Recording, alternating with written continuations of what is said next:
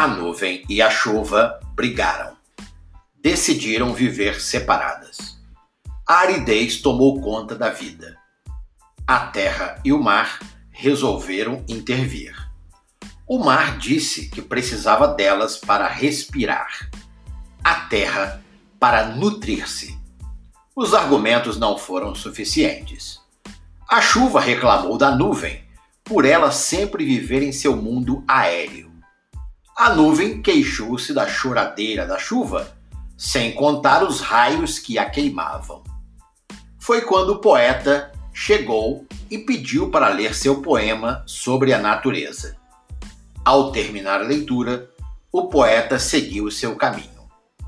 A nuvem e a chuva se reconciliaram. O mar e a terra se recuperaram.